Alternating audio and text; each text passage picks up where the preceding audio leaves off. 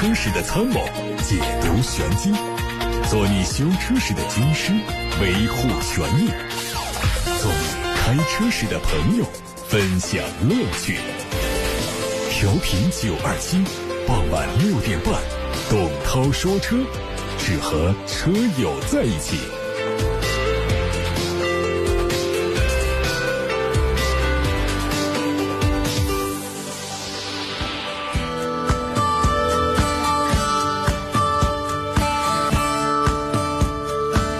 各位车友，大家好，我是董涛。从今天开始呢，晚上六点半钟的董涛说车栏目就正式恢复正常了。我们的抗疫战斗还没有结束，但是生活还得继续，我们的节目还得继续。上一次晚上六点半钟在国里跟大家说车，还是元月二十三号啊，我觉得不能说这五十多天是转眼之间，因为大家这些天的日子实在是很难熬，时间会感觉很漫长，而且本身这个时间就不短。那么接下来的一个小时到七点半钟之前，大家有什么关于汽车方面的疑问和话题，都可以通过八六八六六六六六热线，或者是董涛说车的微信公众号后台以及董涛说车的微博向我提问，发送到直播间来，我在广播直播当中优先回答。那么这些天呢，好多人的车，尤其是咱们这个武汉的。呃，车主们更多一些，就是车啊都停在车位上一动不动，估计大多数车的电瓶电都跑光了啊，有很多车的轮胎都缺气了。那些停在车库、停在地下停车场的车，应该还不至于太脏；停在室外的，那估计都是蒙了厚厚的灰，脏的都不认识了。等到正式上班、交通恢复、可以开车上路的时候。应该有相当一部分人的车，需要先通过救援和处理之后，才能够用。所以今天呢，在节目一开始啊，要跟大家聊一聊，就是车停这么长时间不用啊，我们要不要管它？要不要紧？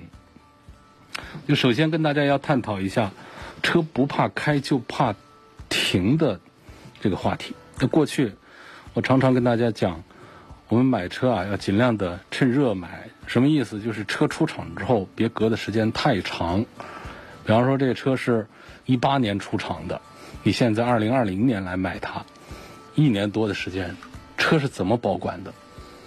可能二零一八年的已经上路的车，跟你这个停了一两年的车相比，车况还要更好一些。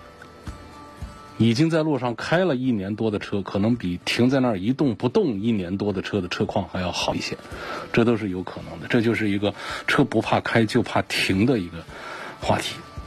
它有哪几个害处？跟大家分享一下啊。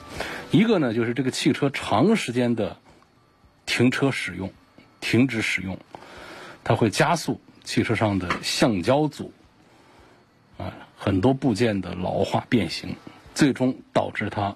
出现功能障碍，这个车长时间不开，像这个减震上有胶套，然后数不清的各种橡胶的密封圈儿，就叫我们叫油封等等，都会比正常的老化速度要快。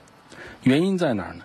就这些橡胶件呢，它本身是有一定的柔韧性啊，它在正常使用的过程当中，因为车辆是不断的在运动的、活动的。那么它周围的接触受力都是均匀的，所以它可以在使用过程当中长期的保持弹性和形状不变。而如果长时间的停车的话，这些橡胶件受力不均衡的话，就会导致它本身变形，最终就会失去它啊它应有的那种密封作用，导致功能障碍。所以这车开起来之后就会出现漏油。那哪儿漏了？其实是很有一些密封的密封圈变形坏掉了。像这个汽车的轮胎就是这样，这出厂的轮胎是非常讲究平衡的啊，甚至在轮胎上都做好了标记，来指导安装工装配轮胎。但是，一辆车长时间停止使用之后，这个汽车的重量就是由四个轮胎的接触地面的部位来承受，就造成接触部位受压、收缩、变形。这个车停驶的时间越长，变形的部位就越不容易恢复，就会使这个轮胎周围的重量分布发生变化，滚动的半径不均匀，造成轮胎不平衡。那变了形的轮胎能不能用？可能车子是可以正常跑，但是一旦高速的运转起来，你就会感觉到总觉得哪儿不对劲，有噪音的问题，有震震动的这样的一些问题。关键就是，如果严重的变形，还可能会导致轮胎的安全性能下降，就有爆胎的风险。就最重要的一点就是在于这个安全方面。超期库存的车也好，长时间停用的车也好，我们要检查这个轮胎。如果说出现了龟裂、严重的变形，没有办法恢复的这样的轮胎，是最好是把它换下来，不要说我把它打满了气以后再跑就行了。第二种害处在哪儿呢？就是油液，长时间停驶的车啊，油液容易变质，就导致发动机容易受损。如果说我们的车长期停驶，这个汽车内部的各种油液就会加速变质。毕竟这个车啊，长时间停放的位置，它保证不了合适的气候环境，复杂的气候环境就会促使油液氧化。这个汽车内部的油液氧化之后，应有的作用就逐渐的丢了，对这个汽车的正常运行是非常不利的。比如说，汽车的机油它氧化之后，嗯，润滑的效果它就会变差。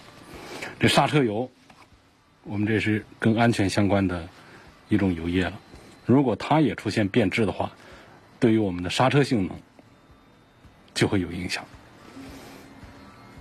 那么，当我们的这个汽车再一次启动的时候，嗯，油液变质严重，比方像机油，它的润滑作用丧失了很多，那么发动机的组件之间就容易形成一些润滑不够、这个摩擦加重的情况。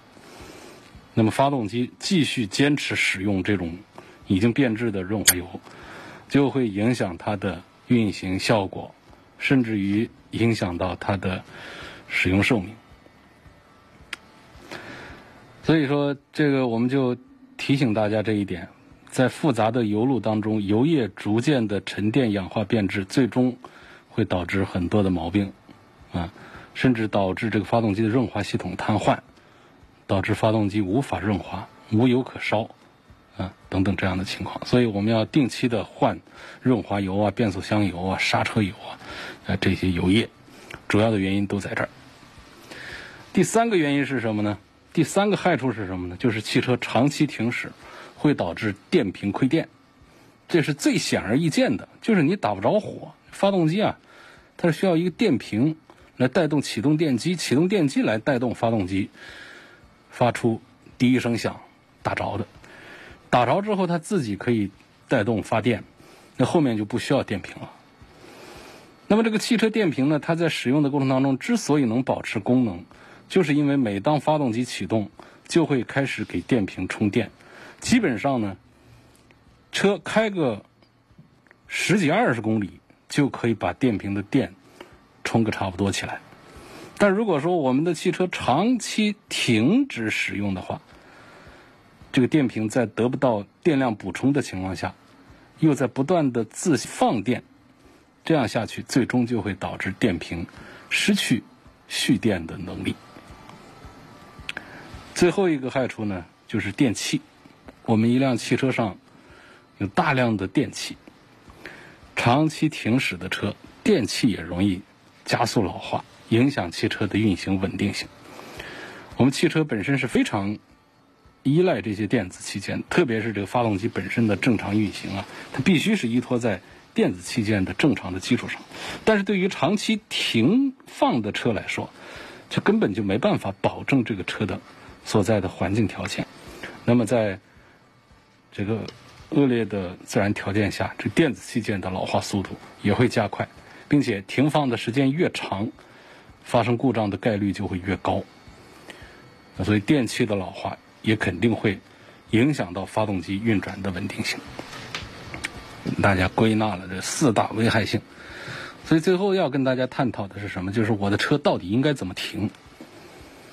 停车位置的选择呢？首先就是车库或者是地下停车场。如果是室外的话，呃，也可以，但是要尽量选择平坦的停车位，还要注意不要停靠在高大的建筑物旁边或者说树的旁边，嗯，免得刮风下雨或者说高空坠物损坏了汽车。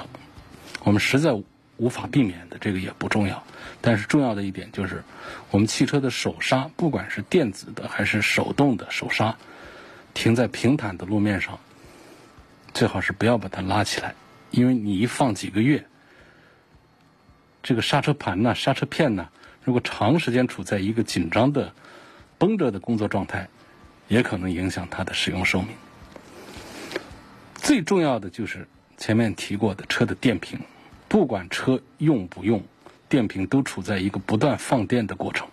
最好是每隔个十来天左右启动一次汽车，或者是原地让发动机怠速运行个几分钟，给电瓶充充电。有条件的最好是小范围的开动几分钟，小范围的开动，比方说就不出社区，在地下停车场挪动一下，让车上的各种零部件都活动活动。不然的话，等这个电瓶严重亏电之后，可能这遥控钥匙都会失灵，打不开车门，必须要使用机械钥匙才能打开车门。发动机就更是不可能点火成功了，必须要找修理厂或者是别的车搭桥启动。那如果说我也办不到，我十天半月就启动一次汽车，我们尽量的把这个周期放长的话，来保证电瓶能够撑的时间更久一点的话，那一个就是。尽可能是新电瓶，老电瓶它的撑的时间就短。第二个就是尽量的断开它的一些用电器，比方说我们很多车上会有这个行车记录仪，行车记录仪呢大多数都可以操作为关闭状态。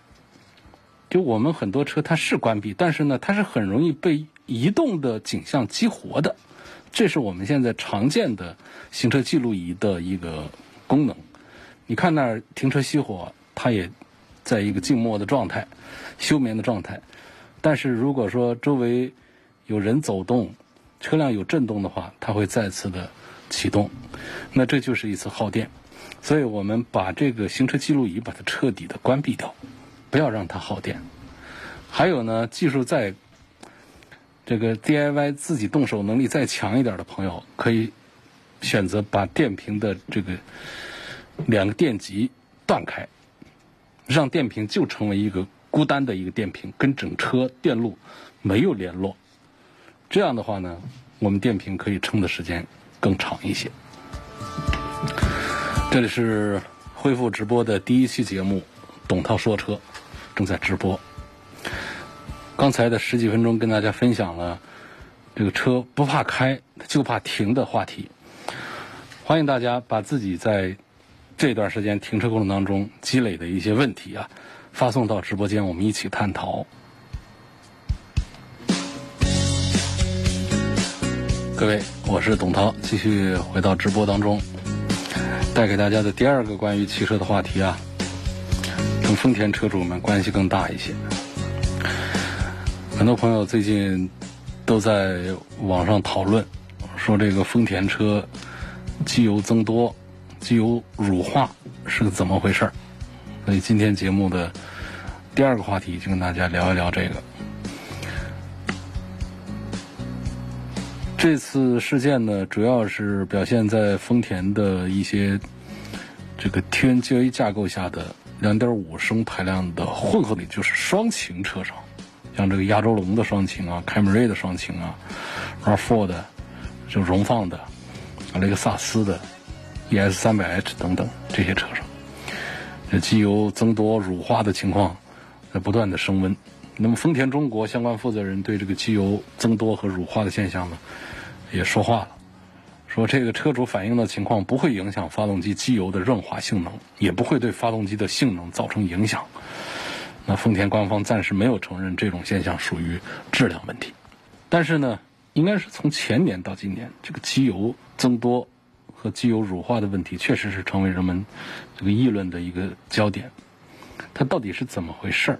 机油乳化机油增多是怎么造成的？我们先聊聊这个话题。在聊这个话题之前呢，我们先要知道我们，这个机油啊，它是怎样的工作原理？它的工作状态是看不见摸不着的，是封闭状态的，但实际上它至关重要，这是维持发动机正常运转的关键成分。啊，说它是汽车的血液，一点都不过分。机油有五大功效：润滑、密封、散热、清洁，还有防锈。那汽车上有很多的油液，除了汽油、机油啊，这是重要的之外，然后还有像刚才说到的有刹车油啊、冷却液呀、玻璃水啊等等的，这都不说了。就说这机油，它的工作环境是比较恶劣的，除了要忍受高温、高速流动，还会混进很多的杂质，比方说金属研磨磨损产生的粉末。那发动机里面的积碳被研磨产生的粉末，空气灰尘当中的粉末，汽油当中本身的杂质、水分，还有添加剂等等，这些东西老化之后形成的沉积物，在几千公里之后就会呈现出肉眼可见的样态，就是我们放出机油来，发现它变黑了。而新机油是什么样的呢？新机油是看起来很漂亮的颜色。啊，淡黄色的、通透的，这就是为什么我们这个保养项目当中啊，机油换的最勤的原因，因为它的工作环境啊是比较恶劣的。机油乳化和机油增多的问题，它的本质是不同的原因引起的。乳化，我们先说，它是机油里头混进了液体造成的，这个有点像我们喝的咖啡。没有乳化的机油就相当于美式咖啡，没有奶泡。乳化之后的机油呢，它就相当于拿铁，这很形象了。那么这个机油乳化，当然不是说机油里面混进了牛奶，而是机油里面混进了什么呢？水。这个水从哪儿来的？没人往里头添啊，它就是冷凝水，就像这个冬天有暖气的房子里。窗户玻璃上不是会有会有水汽吗？就发动机就类似于这个房子，在温差大的情况下，发动机顶部的这个气缸盖就相当于窗户的玻璃，它的内部就容易产生冷凝水。这个冷凝水产生之后，就会滴落到机油当中，所以这就解释了为什么冬天容易出现机油乳化的现象，而夏天的情况会轻一些。为什么这几年？反映发动机机油增多和乳化，都是一北方地区的多见。第二，春节期间多见。春节期间不就是冬天吗？就是冷的时候吗？其实呢，这个少量的水分进入啊，并不会引起机油的严重乳化。少量的水分，它会随着发动机升温蒸发掉。而且这个机油本身内部呢，它是含有一定的。这个破乳剂的，它是可以使机油有一定自身的抗乳化能力的，但是你这个水分太多就不行了，它就会让机油出现肉眼可见的乳化。想进一步了解这个问题呢，大家可以随便上网上搜一下机油乳化，搜图片，啊，很多人都会举着一个这个发动机里头这个机油盖儿给你看机油乳化长什么样，那就跟这个。拿铁咖啡上面那一层泡沫是非常相像的。我们再说这个机油增多的问题。按说啊，汽油和机油一个负责燃烧，一个负责润滑，两个应该是相安无事。但是汽油被喷油嘴喷到燃烧室之后呢，总会有一些混合气通过活塞和气缸壁之间的缝隙来到活塞下面的。曲轴箱，就俗称什么呢？叫窜气。它其实啊，正常情况下呢，这个窜气的现象也是普遍存在的，发动机不会受到什么影响。但是外部环境温度比较低的热车过程当中，情况就会变得严重。因为冷车状态下，为了发动机尽快热起来，尽早的进入到最好的工作温度，这个电脑。控制喷油量会比热车时候多。那我们刚刚启动冷车的时候，发动机转速比较高，就是这个道理。这也在解释为什么北方冬天更容易出现机油液面升高的原因。呃，市面上呢很多的直喷发动机啊，它都是侧置的喷油嘴。如果这个时候喷进燃烧室的汽油雾化效果不好，就会有大颗粒的汽油附着在气缸壁上，沿着气缸壁和活塞的缝隙进入到取路箱，和机油混合在一起。少量的汽油在取路箱会通过通风系统回到燃烧室继续燃烧掉，但是如果窜入机油里的汽油过量，汽油就只能停留在机油当中，它就导致一加一大于二，就会导致机油的液面上升。啊，这个机油里面混进过量的水分和汽油，当然不是好事儿，它会导致机油被稀释，啊，造成机油的各项性能下降。那对发动机来说会产生损伤。那么我们如何判断自己的车的机油是不是正常呢？大家记住三个动作就好了：一个是拧盖儿，第二个是拔齿，第三个是闻味儿。嗯，打开发动机的机油盖儿，如果机油盖内侧有乳白色的物质，就说明存在着乳化的现象。我们有些朋友的车停了五十多天。你去看，估计看不出什么名堂出来，还是得是近期在用的车。嗯，同时呢，我们拿出机油尺来观察，如果机油尺附着的机油的颜色正常，说明是轻微的乳化，啊，通常不会对发动机造成严重的伤害。当这个机油尺上能够看到乳白的颜色的时候，就说明什么呢？严重乳化，就应该尽量的少用车，尽快。做换机油的处理，检查机油增多就更简单了。选择平坦的路面，热车熄火之后停放个几分钟，擦干了机油尺，重新插入发动机里头，再把它拔出来。我们来观察机油油液的位置，同时闻一闻机油当中是不是有汽油的味道。有，那就是进了汽油。这个丰田最新的 TNGA 架构下，采用同一款双擎混合动力的系列车型，最近半个月出现这个机油增多和机油乳化的疑情呢，也确实是还有待这个继续观察，有待于厂家的正式结论和解释。目前这个 4S 店的非正式解释是说，混合动力车型的汽油发动机是一个间歇性工作状态，在没有充分暖车之前。就停车的时候啊，这个机油加注盖内侧结露的水分不能完全挥发，局部就会出现白色乳化的现象。那么经过发动机的连续工作，发动机的机油温度上升之后，这种现象会消失。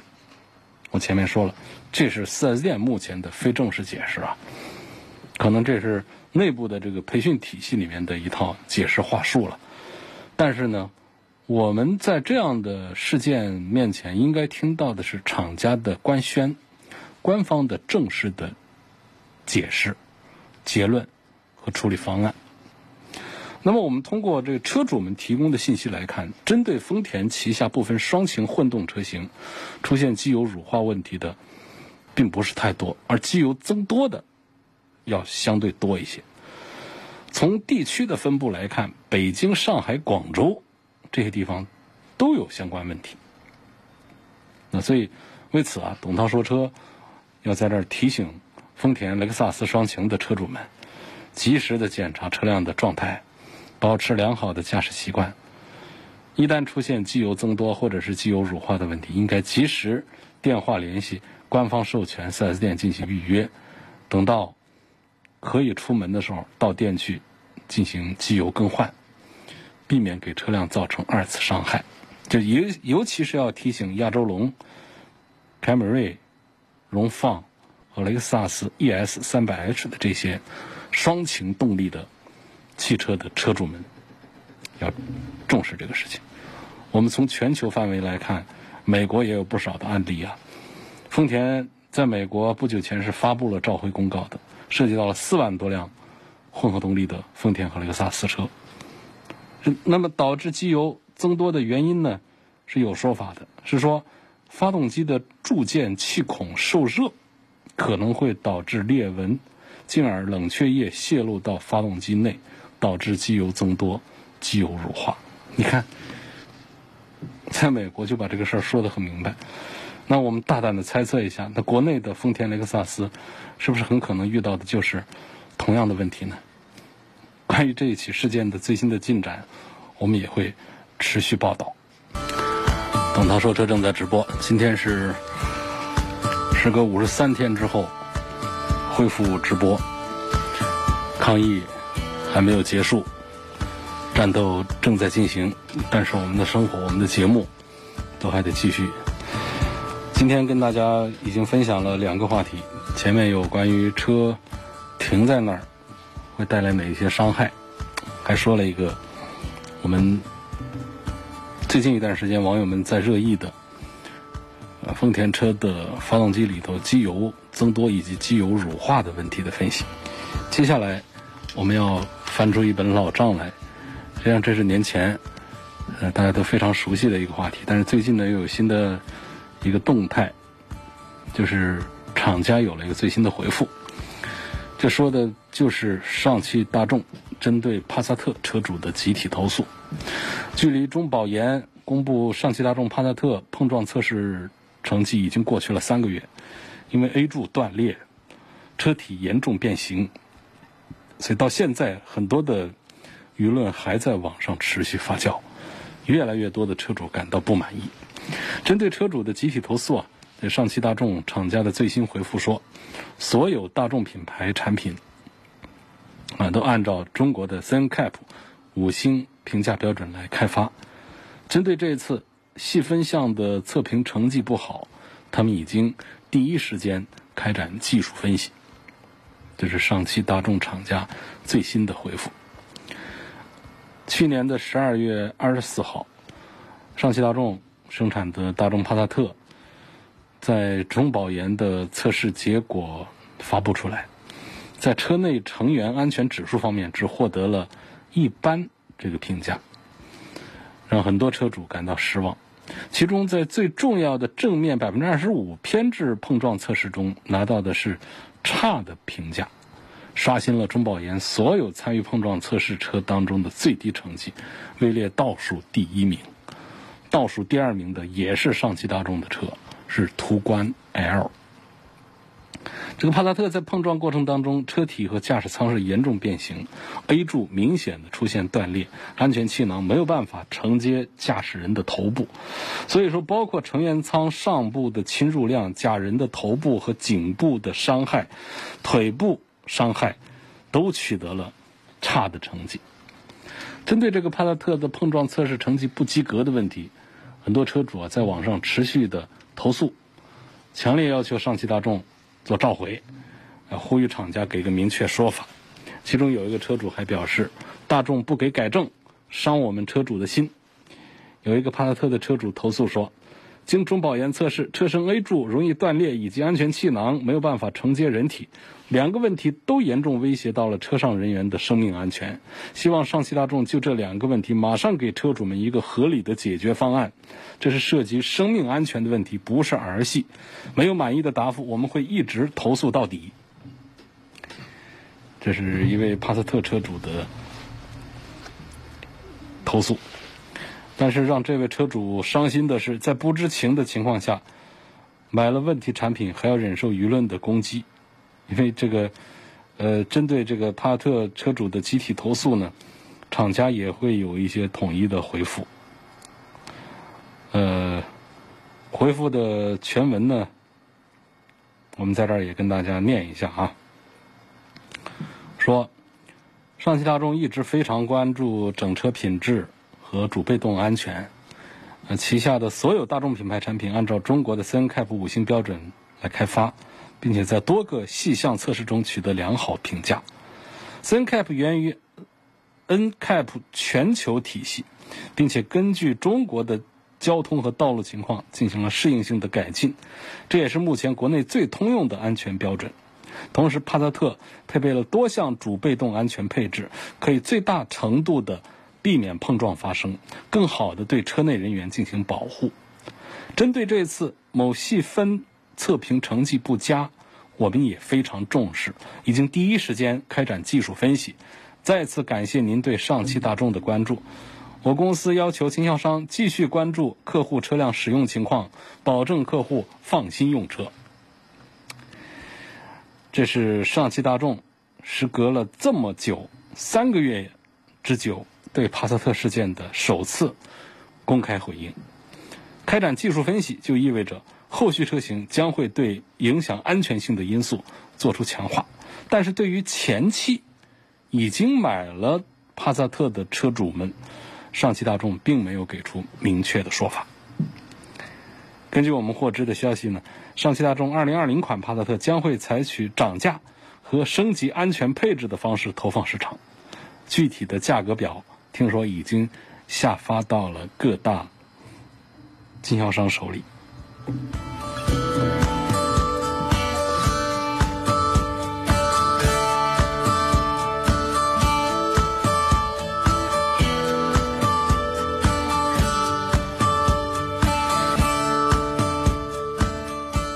今天我们带给大家的最后一个话题，关于特斯拉，在二月底的时候啊，就开始。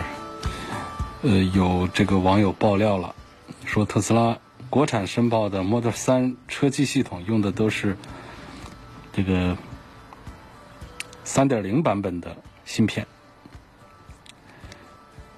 ，HW 3.0版本的 FSD 芯片，但是呢，在国产交付的车型当中，装的是旧芯片 HW 2.5。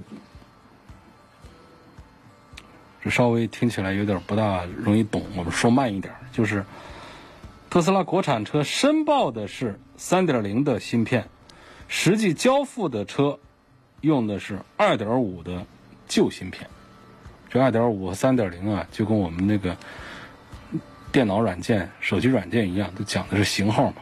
2.5版本、3.0版本，3.0显然是后来的新版本，2.5就是老的旧的版本。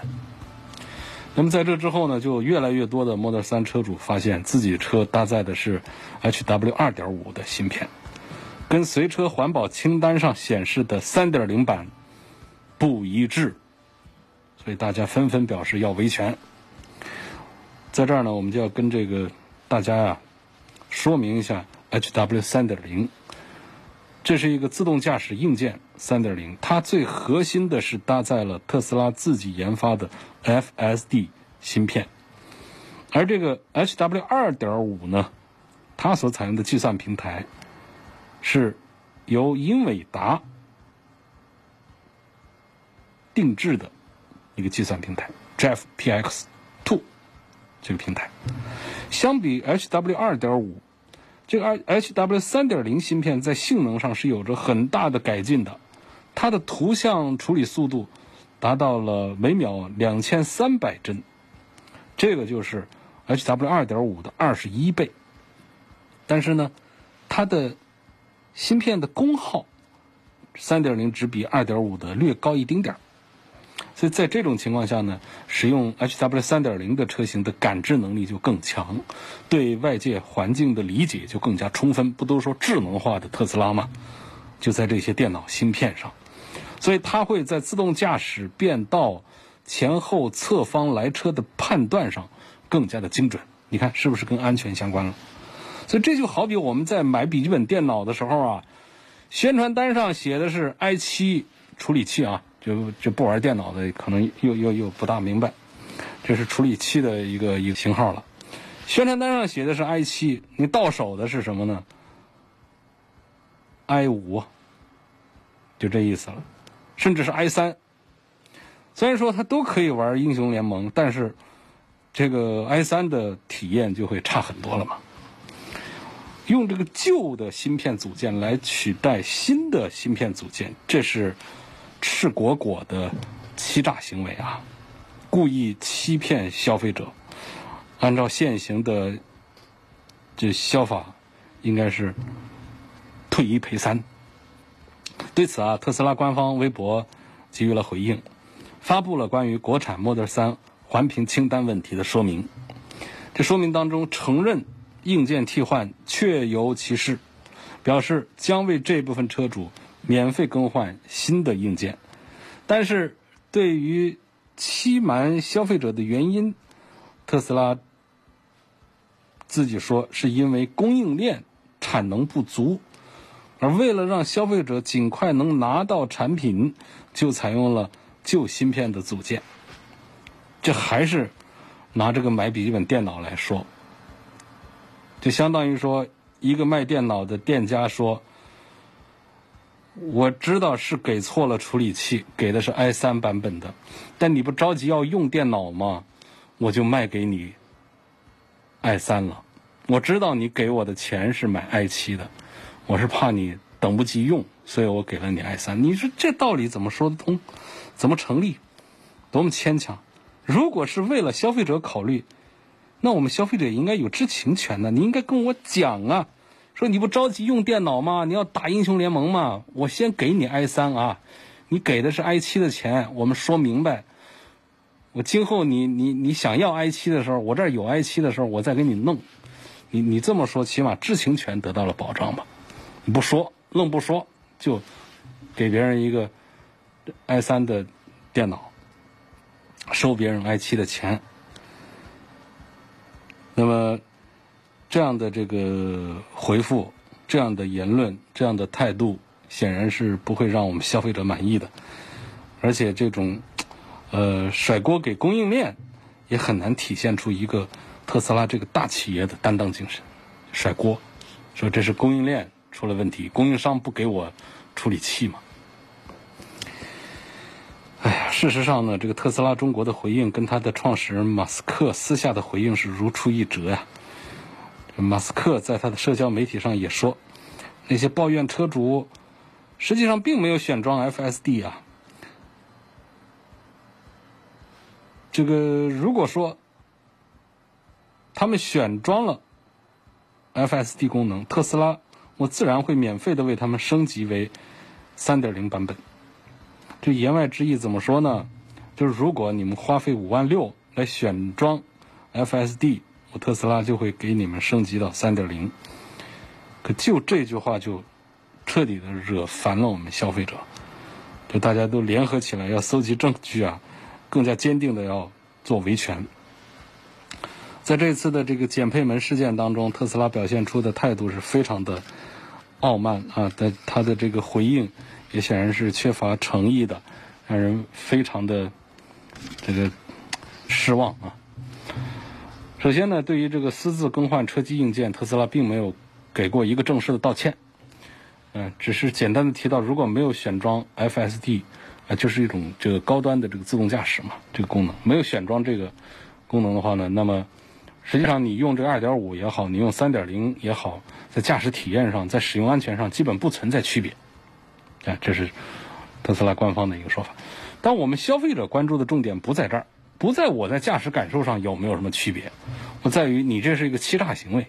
你环保清单上就相当于宣传册子上吧，相当于吧，说这显示的是随机芯片组件为 HW3.0，你没有告诉我，你就私自的换成旧的芯片。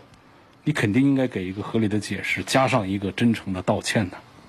第二呢，就是这特斯拉和马斯克在减配门事件上展现出的无所谓的这种态度，也让人不满意。顾客、上帝呀，昨天还是三幺五呢，这是各行各业的共识。但是无论是特斯拉上海还是马斯克本人，他都没有跟消费者站在一边，甚至马斯克还把责任推给消费者。这个特斯拉的国产之路是相当顺利，中国为它提供了相当大的帮助，这才有了特斯拉上海工厂这样的奇迹。但是它却把减配的产品卖给中国的消费者，这就让人想起农夫和蛇的寓言故事来了吧？这是第二点。第三点呢，这特斯拉还涉嫌到虚假宣传。这个自动驾驶技术是特斯拉的底牌啊！很多消费者了解、购买它的产品，恰恰就是因为看中它先进的自动驾驶技术和自动驾驶技术的迭代升级空间以及可能。这个 FSD 功能正是自动驾驶进化的升级版，呃，也是未来实现全自动驾驶的重要的基础。在二零一九年的 FSD 大会之后，特斯拉表示，二零一九年三月二十号之后生产的所有 Model S、X 以及二零一九年四月十二号以后出厂的所有 Model 三都会配备 HW 三点零。显然，特斯拉并没有做到在所有的新车上全部配备 HW 三点零，这说明这个特斯拉涉及到虚假宣传，并不冤枉。各位，这是今天的董涛说车。